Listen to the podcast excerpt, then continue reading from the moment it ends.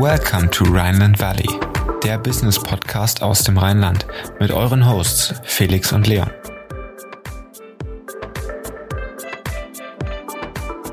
Hallo und herzlich willkommen zur 24. Folge Rheinland Valley.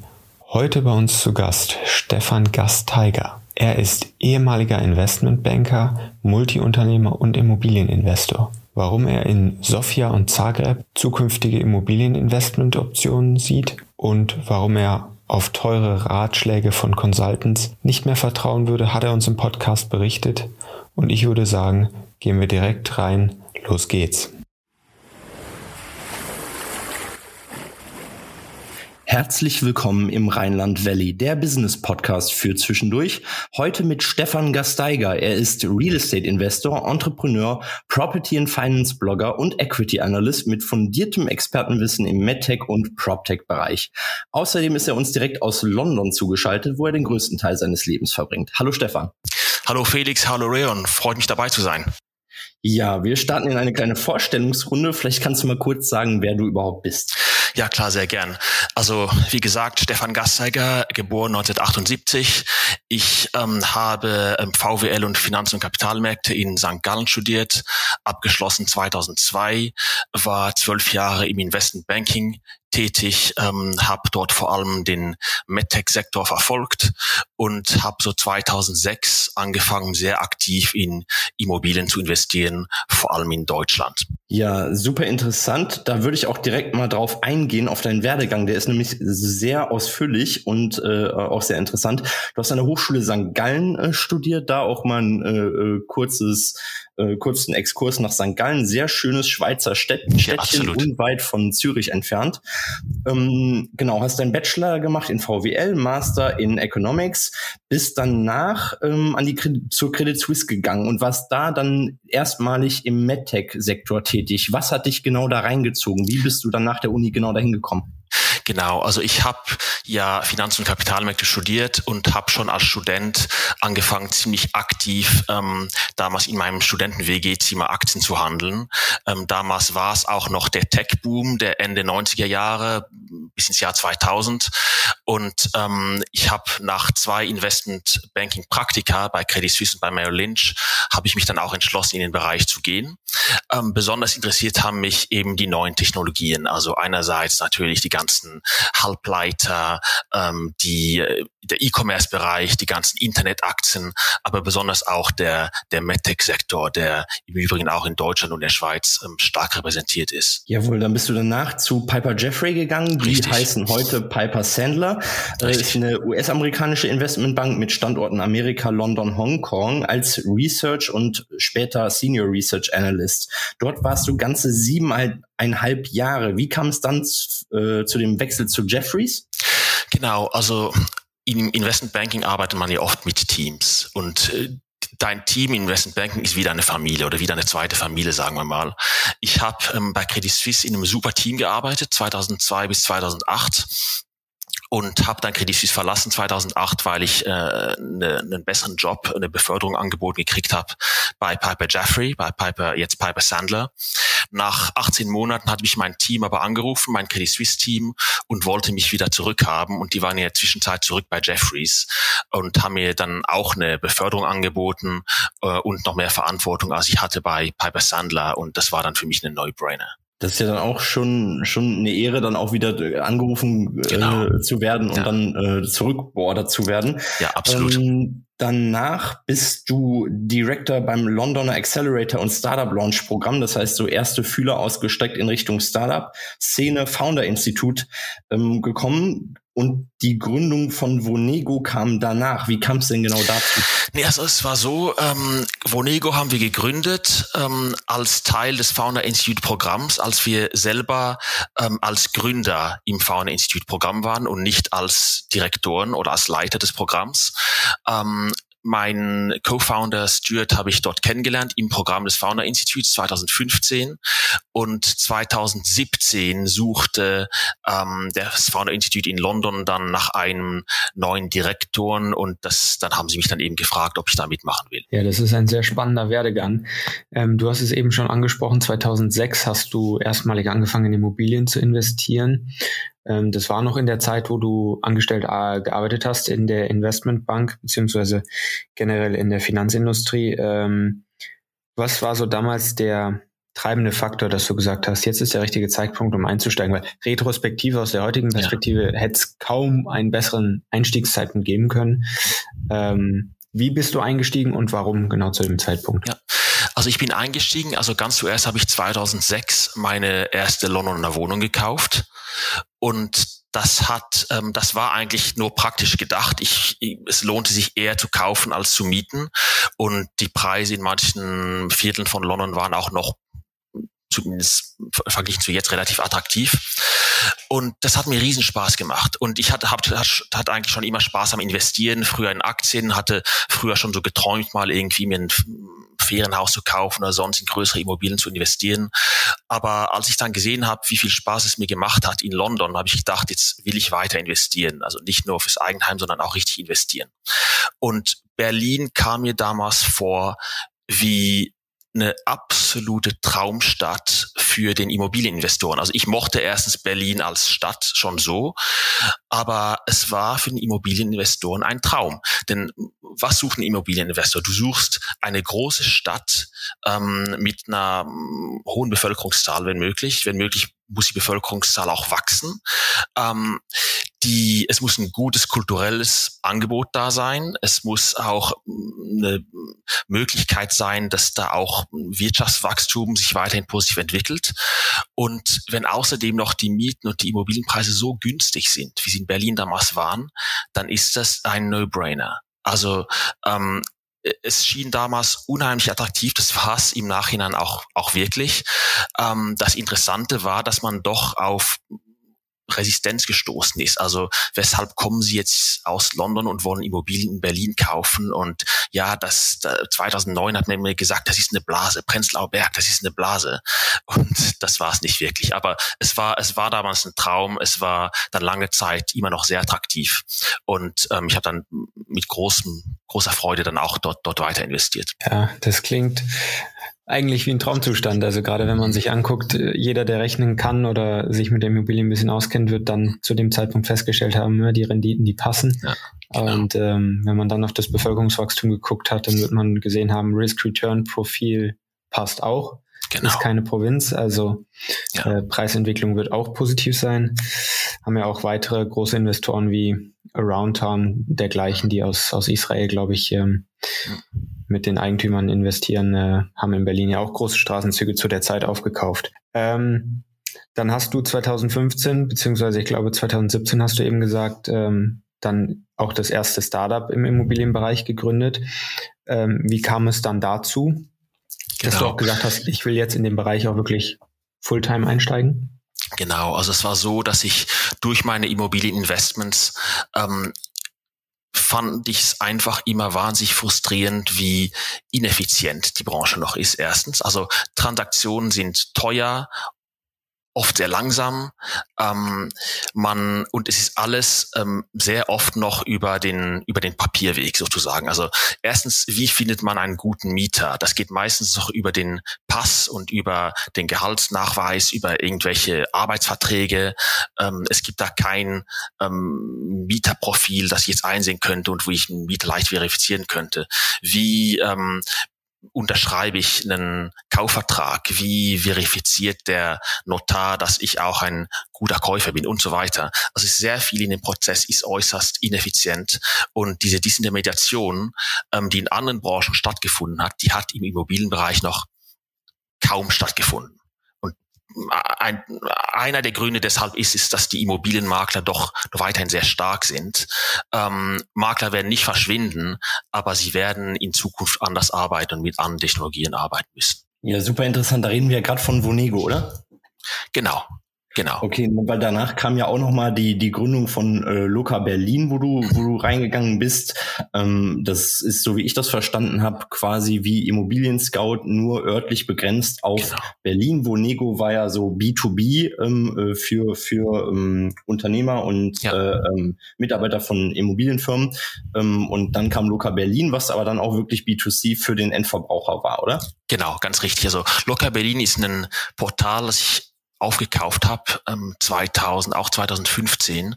Und das ist ein Immobilienportal nur für Berlin und Brandenburg, ähm, wirklich nur für die Region, ja war denn zu dem Zeitpunkt oder wie bist du überhaupt auf das Problem gestoßen? Waren ähm, die großen Betreiber da noch nicht so vertreten oder hat man speziell in Berlin nach, nach einem lokalen Anbieter gesucht oder Betreiber einer Plattform, ähm, wo man seine Immobilien listen konnte, um halt wegzubleiben von Immobilien Scout etc.?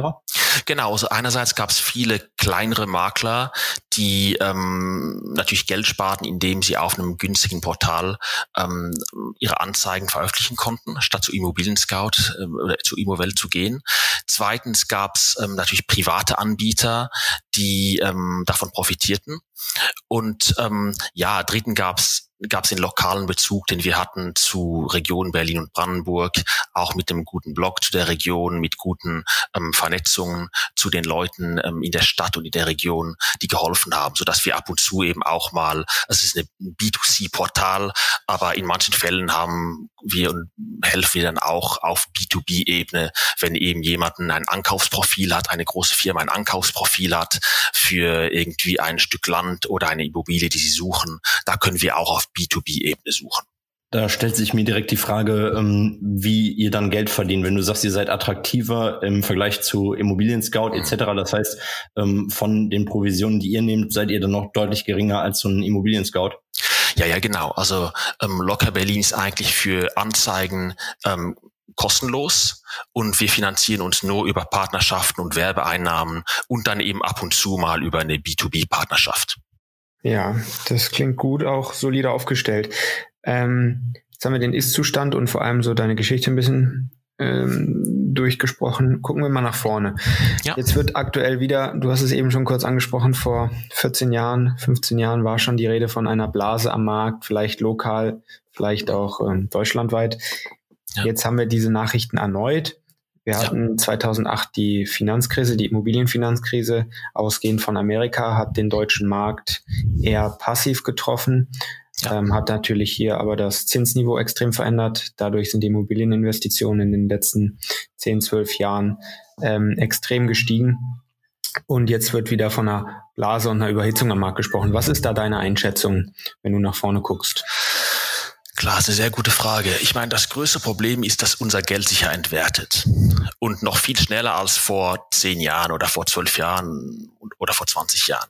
Also mit der Finanzkrise wurde wesentlich mehr Geld gedruckt. Und jetzt in den letzten 18 Monaten wurde nochmals mehr Geld gedruckt. Also wenn ihr auf die USA schaut, ähm, in den USA wurde seit Anfang 2020 mehr Geld gedruckt als in den ersten 200 Jahren der Geschichte der USA. Ja, und das Geld muss irgendwo hin. Und da das Geld sich ja entwertet, mit anderen Worten, ich ähm, krieg weniger Äpfel für mein Geld, ich krieg, ich krieg auch weniger Immobilien für mein Geld, werden die, ähm, vor allem die Sachwerte weiter steigen.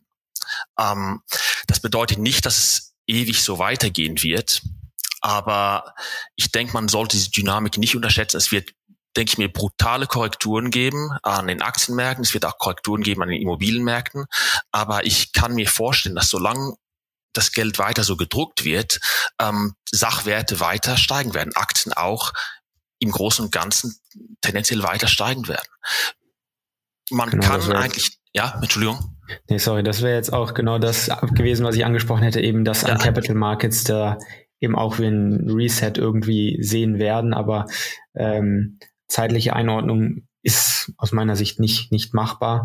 Nee. Ähm, und da eben auch dazu zu sagen, wir haben auf der einen Seite diese Entwertung der Sachwerte ja. durch Niedrigzinsen. Ja. Gleichzeitig aber wird irgendwie jetzt auch auf Basis von Corona eine gewisse Art von Inflation erzwungen. Ja. Vielleicht auch erzeugt. Äh, ja. Durch teilweise auch die Verknappung äh, an, an gewissen Märkten, äh, allein durch ja. die Lieferketten. Was nochmal ein zusätzlicher Effekt äh, hinsichtlich der Entwertung und, und Verteuerung ist. Und da ist eben die Frage, wo das hinführt. Ja. Es ist natürlich auch so, dass ich meine, ein, ein Teil der Inflation ist vorübergehend, ein Teil, ähm, nicht alles natürlich. Es gibt ich denke, Inflation ist bereits da. Man sieht es eben auch an den Mieten zum Beispiel, man, man sieht es an den Rohstoffpreisen.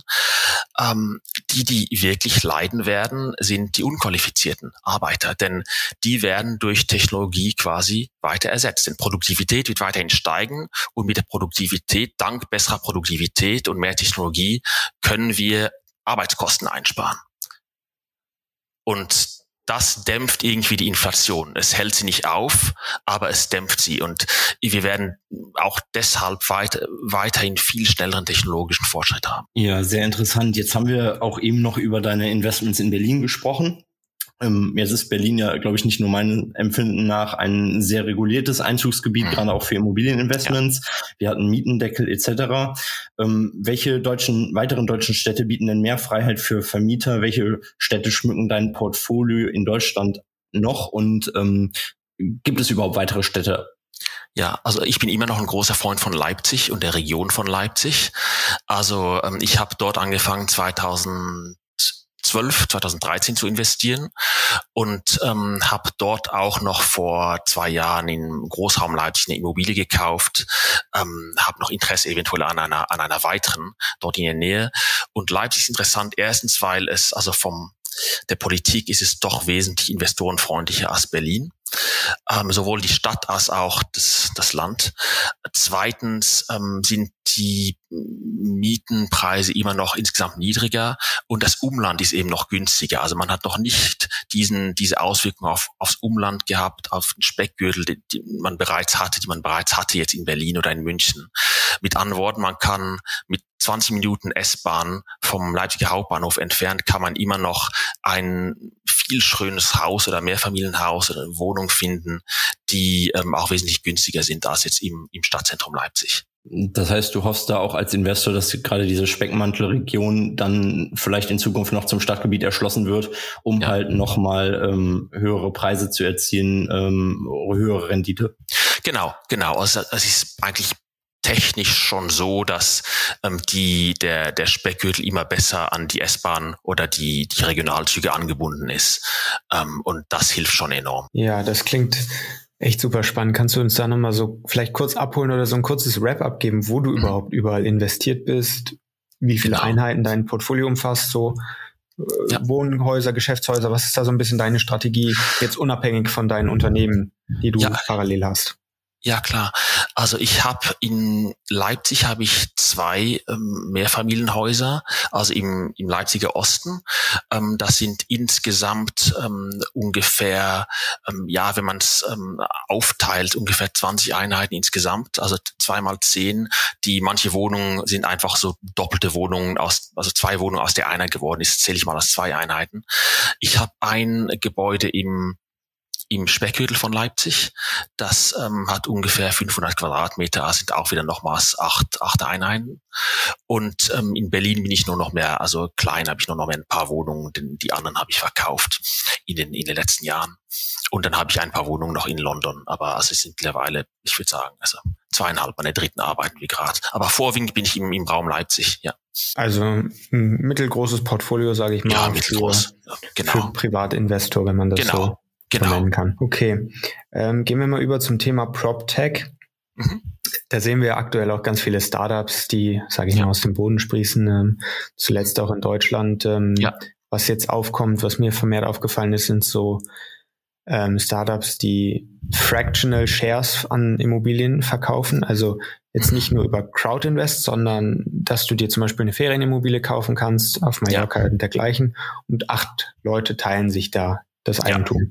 Ja. ja. Wo siehst du da den Weg der Branche? Wo entwickelt sich das Ganze hin? Vielleicht auch im Zuge der Digitalisierung, da kommen auch neue Lösungen an den Markt.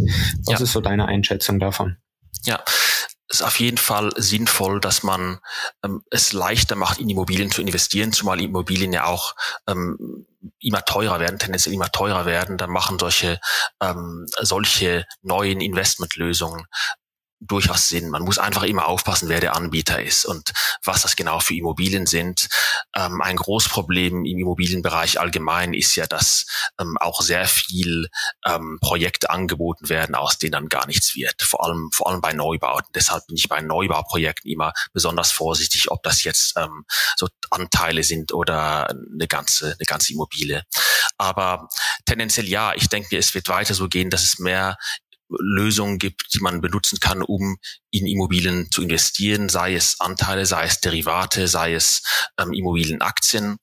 Ich ähm, denke auch, dass man im, ja, das ist auch man kann natürlich auch von, von PropTech profitieren, indem man in die richtigen Firmen ähm, investiert, also indem man PropTech-Aktien kauft, ähm, nicht mal als Startup-Investor, sondern es gibt ja auch solche, die schon am Aktienmarkt gehandelt sind. Ähm, ja, also es gibt es gibt zahlreiche Möglichkeiten, in PropTech zu investieren, in Immobilien zu investieren, ohne dass man jetzt unbedingt Immobilien kauft oder auch Anteile an Immobilien kauft. Das heißt, da wäre dein Tipp aber oder, oder deine Vorgehensweise auf jeden Fall immer eine, eine solide Sorgfaltsprüfung vorher zu machen, um genau. halt sicher zu gehen, ähm, dass das auch alles mit rechten Dingen zugeht und man nicht auf irgendwas hereinfällt.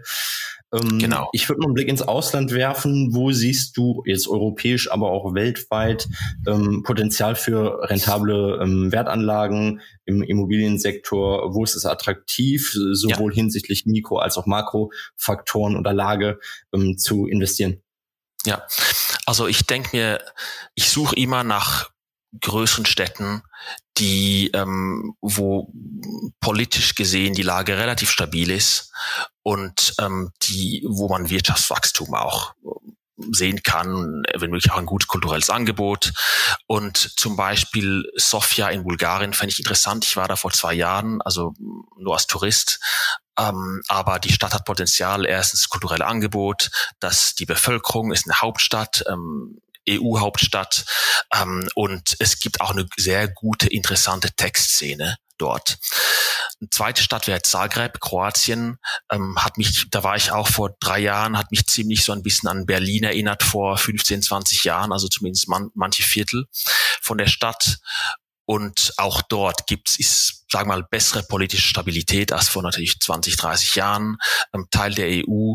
Ähm, und dort würde ich auch Potenzial sehen. Ich, ich würde aber einfach immer nur investieren mit, mit jemandem, der dann auch ähm, sich vor Ort sehr, sehr gut auskennt, ähm, wenn es jetzt nicht mein, mein eigenes Land ist. Also Co-Investments machen. Genau, Genau. Oder einfach dort, dort leben, die, die Sprache lernen und wirklich, bis ich mich so gut auskenne, dass ich wirklich da ganz sicher bin, ähm, was ich da mache. Ja, das ist, glaube ich, ein guter Rat auch. Koppelt irgendwie oder deckt sich mit dem, was du vorher gesagt hast, ähm, bei den, zum Thema der Startups, PropTech-Startups, dass man sich da eben selbst informieren muss. Das ja. ist sowieso immer die eigene Verantwortung, aber hier auch, dass man sagt, ähm, man muss sich lokal informieren und in dem genau. Fall eben das, das Wissen über ähm, entweder das Leben selbst dort oder einen weiteren Partner ähm, holen. Ganz richtig. Ähm, was ist da so dein Blick auch auf den amerikanischen Markt, weil ich da jetzt zuletzt auch wieder vermehrt Stimmen gehört habe, die sagen, uh, wir haben wieder äh, Kreditausfälle, uh, es heizt sich wieder auf äh, Miami, glaube ich, im, im Florida-Bereich äh, kommt es wieder vermehrt zu Kreditausfällen. Ich glaube, von da ja. aus ging damals auch die Immobilienfinanzkrise genau, los. Genau, dort hat begonnen, ja. Ähm, siehst du das irgendwie noch als attraktiven Markt oder sagst du, nee, da bleibe ich eher in Europa bei den zwei gerade genannten Städten? Ja, also je nach Ort. Also es gibt sicher ähm, immer noch sehr interessante Orte in den USA, wo man investieren kann. Ähm, ich finde zum Beispiel den New Yorker Markt ist ein Markt, wo man da gibt's immer wieder irgendwie eine kleine Korrektur oder eine größere Korrektur. Und ähm, wenn die kommt, dann lohnt es sich zuzugreifen, denn ähm, die Preise werden sich dort weiter positiv entwickeln. So Florida kenne ich weniger gut. In Florida wurde viel zu viel gebaut vor 10, 12 Jahren. Ähm, die Gefahr besteht, dass es jetzt auch wieder geschieht.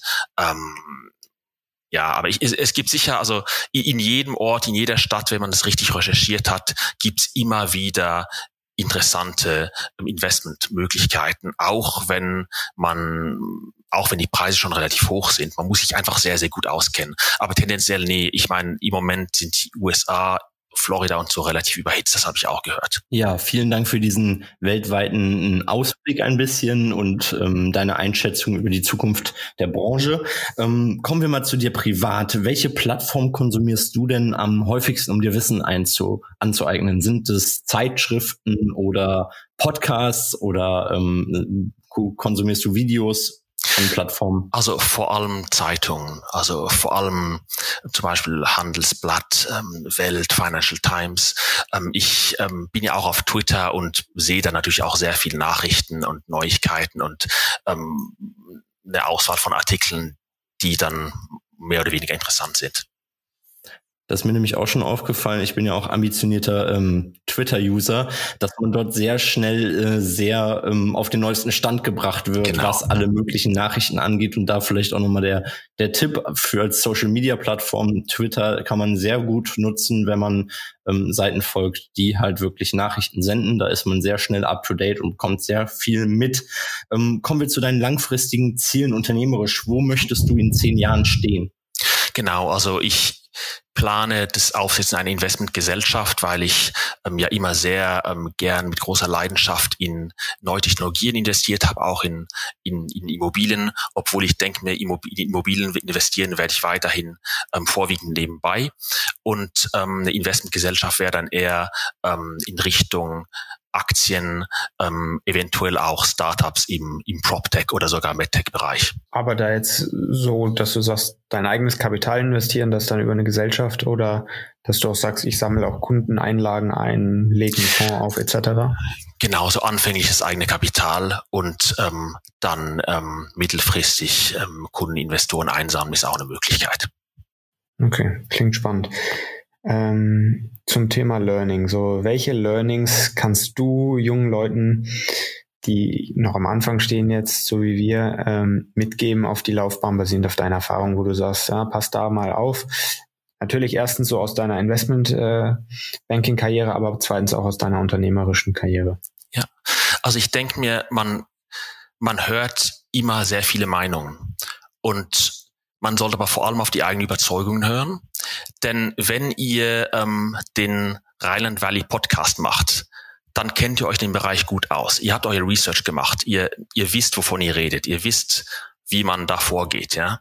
Aber es werden euch sicher viele Leute sagen, ja, ähm, du musst das besser machen, du musst das anders machen und so weiter. Und wer sind diese Leute und was wissen die mehr als ihr über einen Podcast, über Rheinland Valley? Wahrscheinlich wissen die gar nicht viel mehr als ihr. Sie wollen einfach, sind irgendwelche Consultants, die damit Geld verdienen. Und da finde ich es extrem wichtig, dass man wirklich nur selektiv auf Leute hört, die sich, die wirklich Erfahrung haben in dem Bereich, die wirklich schon mal sowas ganz ähnliches gemacht haben. Und es gibt leider im Startup-Bereich vor allem viel zu viele Leute, die, ähm, die, die, die verdienen einfach Geld mit, indem sie irgendwie einen, einen Rat geben, aber sie wissen viel weniger Bescheid als der Unternehmer oder die Unternehmerin, die viel mehr Research dazu gemacht haben. Und man, man ist als Unternehmer natürlich auch manchmal unsicher und stellt sich Fragen, mache ich das überhaupt richtig, macht das überhaupt Sinn? Und wenn man aber seine, sein Überzeugend folgt und weiß, dass man, dass man richtig liegt und dass man es schaffen wird, dann sollte man auch vorwiegend auf sich selber hören. Ja, vielen Dank für die Tipps an dieser Stelle. Ähm, gab es in deiner Karriere denn Fuck-up-Moments, wo du gesagt hast, okay, das war schon nah der Verzweiflung oder hat ähm, auf jeden Fall ein bisschen Wirbel in die ganze Sache gebracht? Ja, also ich würde sagen, bei Locker Berlin haben wir mal, um zu sehen, eben wie wir das Portal verbessern, haben wir ähm, Benutzer gefragt, Benutzer und Leute in Berlin, also Mieter in Berlin allgemein gefragt, wie können wir das Portal verbessern? Was erwarten sie von uns?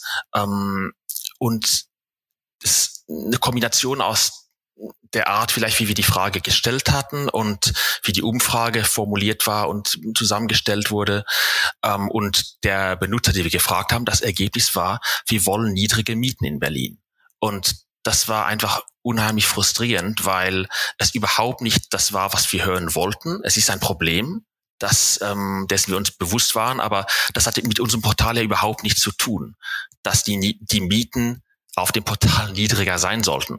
Ähm, ich meine, die Schlussfolgerung war ähm, dann doch irgendwie positiv, insofern, dass wir dann gesagt haben, okay, wir können euch helfen, eine gute Wohnung, eine gute Mietwohnung schneller zu finden, zum Beispiel indem ihr schneller verifiziert werdet als Mieter. Oder wir können euch sagen, wo es noch günstige ähm, Mieten günstige Wohnungen in Berlin gibt. Aber ähm, die, dieser Disconnect zwischen der Umfrage und dem Ergebnis der Umfrage war am Anfang wirklich ernüchternd, vor allem nach dem, was wir in die Umfrage investiert hatten. Also Zeit und auch gewissermaßen Geld. Hm, würdest du denn Sachen anders machen, wenn du mal zurückguckst oder sagst du, okay, es ist schon alles eigentlich so gelaufen, wie ich mir das auch vorgestellt habe? Also zurück auf das, was ich vorher gesagt habe, ich habe, ich würde weniger Consultants bezahlen und weniger auf Consultants hören, denn zwei, drei Mal haben wir das auch gemacht und das hat meistens nichts gebracht. Also wir haben auch auf ein paar sehr gute Leute gehört, das hat enorm geholfen, aber dann ähm, all die Leute, die glauben, sie können dir was verkaufen, wissen besser Bescheid und können sich extrem gut verkaufen, ähm, auf die sollte man dann nicht mehr hören oder wirklich einen sehr, sehr guten Background-Check davor machen.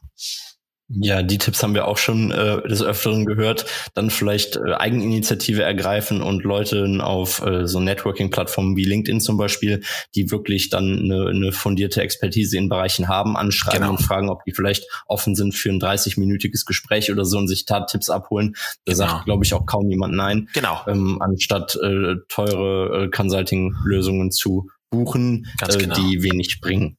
Absolut. Ja, Stefan, vielen Dank für das Interview. Vielen Dank äh, für die ganzen Insights ins Leben eines Immobilieninvestors. Ähm, wir haben, glaube ich, auch sehr viel aus der Folge mitgenommen. Starten jetzt auch in unsere Private Insights. Wir haben sechs Fragen für dich vorbereitet. Drei unternehmerische und drei private. Bist du bereit? Ich bin bereit. Dann fange ich mal an. Ähm, zum Unternehmensaufbau jetzt spezifisch. Würdest du Eigenkapital oder Investorengelder eher verwenden? Eigenkapital. Immobilieninvestments. Wir haben die ganze Folge quasi schon drüber gesprochen, aber nochmal so als Abschluss, äh, lieber in London oder Berlin? Momentan London. Wie koordinierst du deine Mietobjekte? Also wie verwaltest du es eigentlich? Ähm, ich glaube, es waren jetzt etwas über die 30. Ähm, was benutzt du, damit du das alles remote machen kannst? Vertrauenspersonen. Also ich bin in Kontakt mit denen, es sind Leute, mit denen ich seit mindestens acht, neun Jahren arbeite und denen ich wirklich vertraue und die sind großartig. Ja, super. Dann kommen wir jetzt zu den privaten Fragen. 150 Quadratmeter Neubauloft in New York oder idyllisches Vorstadthaus im Londoner Umland? Wo würdest du Stand heute lieber wohnen? Der Loft in New York. Welche Branche fasziniert dich ebenso viel wie die Immobilienwelt? Die Reisebranche. Und wo wohnst du zurzeit? Wir haben schon drüber gesprochen. Es ist London. Und warum genau ist London so genial? Vielleicht mal in einem Satz. Es ist eine, es gibt ein riesiges Angebot. Kulturell, wirtschaftlich, Menschen, ähm, das, das, das allgemeine Angebot, das, das, das, was London zu bieten hat insgesamt. Ja, vielen Dank, Stefan. War sehr interessant. Äh, wir freuen uns sehr und vielleicht dann auch nochmal ein Follow-up in ein paar Monaten oder Jahren. Sehr gerne. Da hören wir dich gerne nochmal und gucken, wo die Reise dann hingegangen ist und ähm, wo du auch in deinem Leben stehst. Das ist auch äh, sehr interessant gewesen. Ja, vielen Dank für die Aufnahme mit uns. Danke vielen euch. Dank fürs Vorbeischauen im Rheinland Valley und wir sagen bis bald. Ciao. Danke, bis bald. Vielen Dank. Tschüss. Ja, das war's auch schon wieder mit der aktuellen Folge Rheinland Valley. Wir würden uns sehr freuen, wenn du uns weiterempfehlst, damit wir noch mehr Reichweite bekommen. Und wenn du auf iTunes zuhörst, würden wir uns sehr freuen, wenn du uns eine positive Bewertung hinterlässt, damit der Podcast auch noch besser auffindbar wird. Wie immer findest du in den Show Notes alle Informationen und wir sagen bis zum nächsten Mal und ciao.